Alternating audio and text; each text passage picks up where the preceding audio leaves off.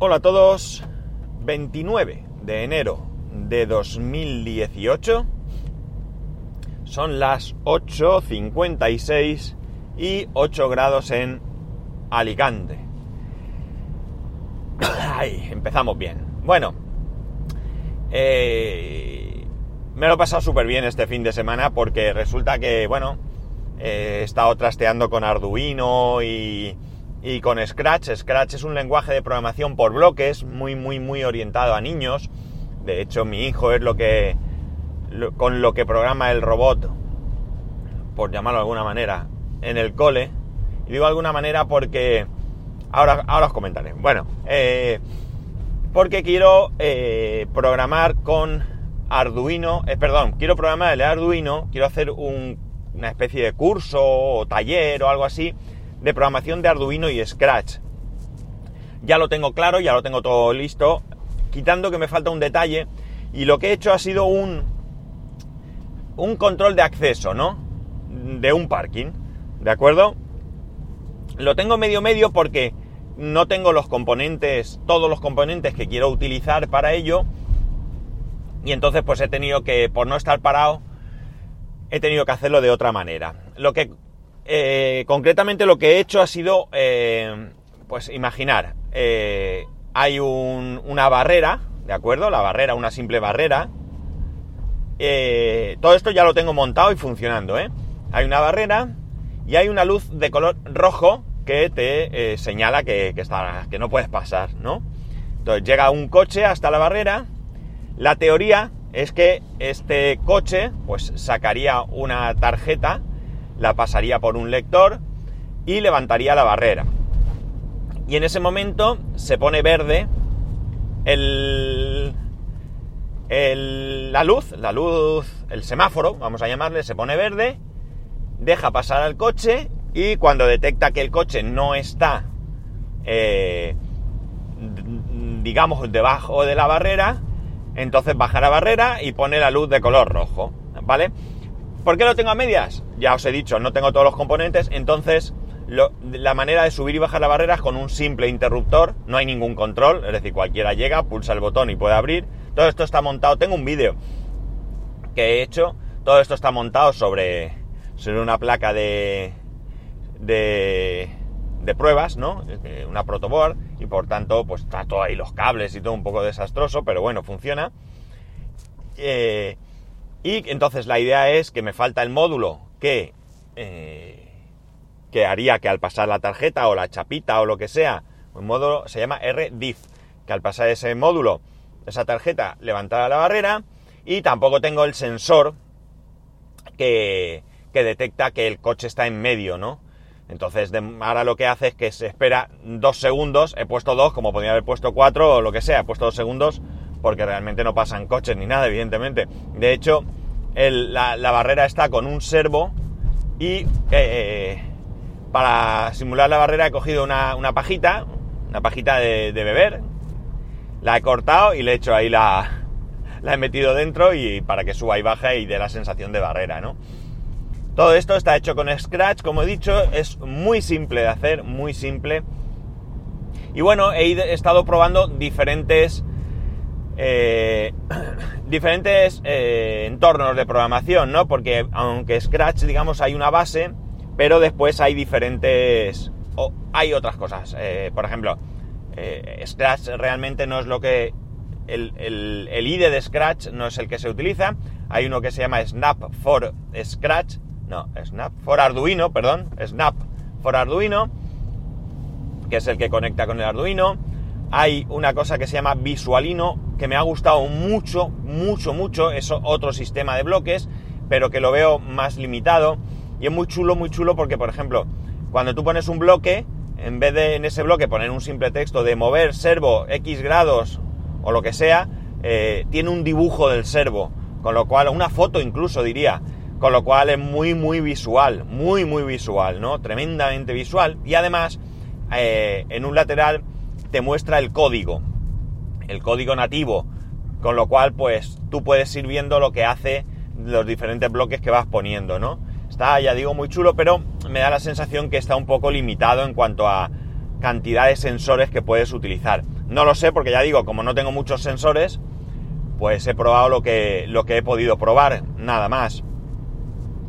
Pero muy chulo, muy chulo.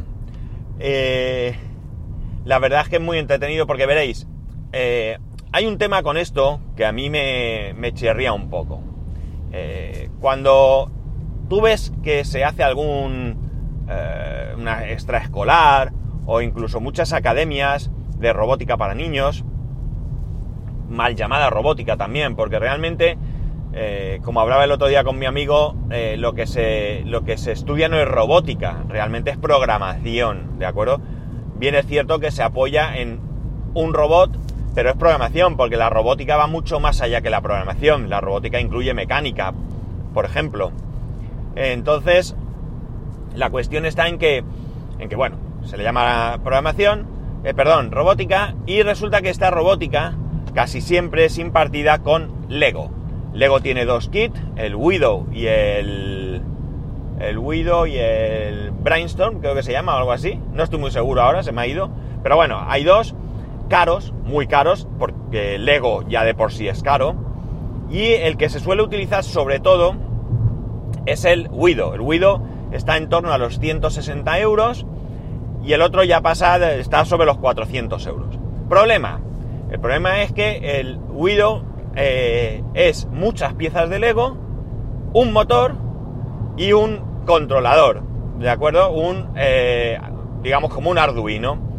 Con lo cual, las posibilidades de hacer cosas, pues son bastante limitadas. Bueno, creo que lleva también, perdón, un sensor de eh, detección de movimiento o algo así, porque mi hijo me dice, mueve la manita y delante y, hace cosas, ¿vale? Con lo cual tiene nada más que esas dos cosas. Con lo cual, como veis, es tremendamente limitado. Y de hecho, eh, luego se pueden comprar más cosas, creo, pero yo creo que no hay mucho por ahí, porque mi hijo en, el, en la extraescolar que hace, que ya aquí he comentado, que me parece pobre, pero que como él se lo pasa bien, no, no tengo ningún inconveniente en, que esté ahí, pero él solamente puede hacer cosas con un simple motor, ¿no? O con el sensor eh, la mano y se mueve. Y lo demás es simplemente construir algo con Lego. Un tío vivo, un balancín. Eh, él me decía que había construido una batidora. Es decir, cualquier cosa que haga simplemente es eso. Hago algo con Lego y le pongo un motor que activa el eso. Pero no puedo hacer más cosas. No tiene LEDs que enciendan luces. No sé, hay diferentes cosas que podían hacerse ya con, esa edad, ya para niños, pero que ellos no, lo pueden, no lo pueden hacer porque ya digo. Entonces, ¿qué ocurre? Que lamentablemente para mí hay cosas que son mucho mejores, mucho mejores, probablemente en casi todos los casos más económicas, pero no llaman tanto la atención como Lego. Lego llama mucho la atención. Y el problema que hay con esto es que eh, parece que los padres que no están eh, cercanos a la tecnología en general no llegan a entender eh, qué significa esto de robótica y demás, y entonces parece que no se animan mucho a llevar a sus hijos o al menos a informarse bien. Mirad, el otro día ocurrió un caso. Uno de los talleres que ha preparado este fin de semana en la academia que se han preparado es... Eh, no sé muy bien cómo se llama, pero bueno, iba dirigido a docentes, ¿no? Eh, los docentes son, eh, o sois, si alguno me escucha, sois candidatos buenos a, que entendáis qué significa todo esto, porque luego lo podéis transmitir de alguna manera, ¿no?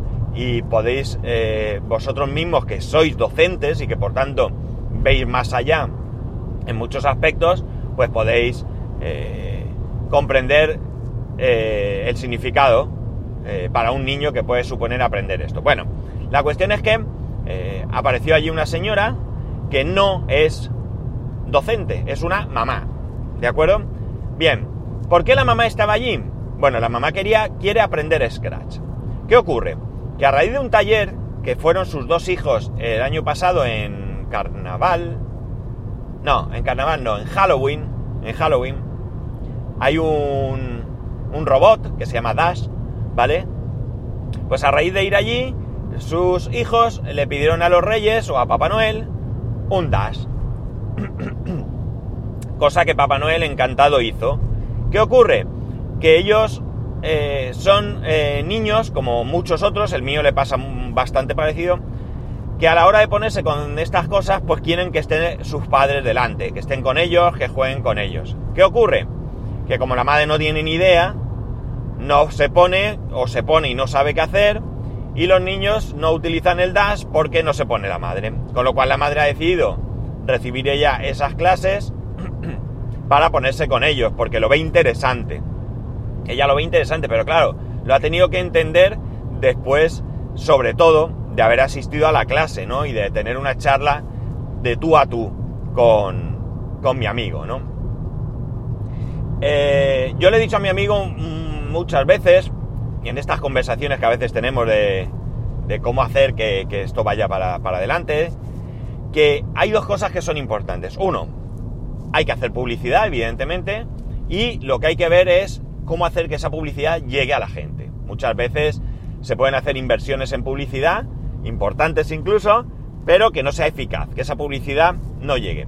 Pero sobre todo, sobre todo y especialmente, lo que hay que hacer es que la gente entienda eh, que los padres, que los adultos, entiendan de qué va esto, ¿de acuerdo? Que esto no es Lego, eh, que tú no pagas una cuota mensual porque tu, tu hijo vaya a montar Legos, ¿de acuerdo? Porque entonces apaga y vámonos. Yo para eso le compro un Lego que lo monte en casa, ¿no? Y no tengo que llevarlo a la academia, volver a por él y toda esta movida que me resulta más cómodo. Lo voy al cole, lo recojo, me lo llevo a casa, toma ahí tienes el Lego, juega un ratico y ya está. No, no es eso, va mucho más allá. Y además hay muchas otras cosas que están también orientadas para, para niños, al menos ya de cierta edad. Niños muy, muy pequeños no, pero a lo mejor 10, 11 años, 12 quizás sí, como es el tema de Arduino. Bueno, que se pueden hacer, ya habéis visto, yo he hecho, eh, digamos que el control de un parking, ¿no? Eh, se puede hacer eh, el control de un parking, imaginaos qué barato, ¿no?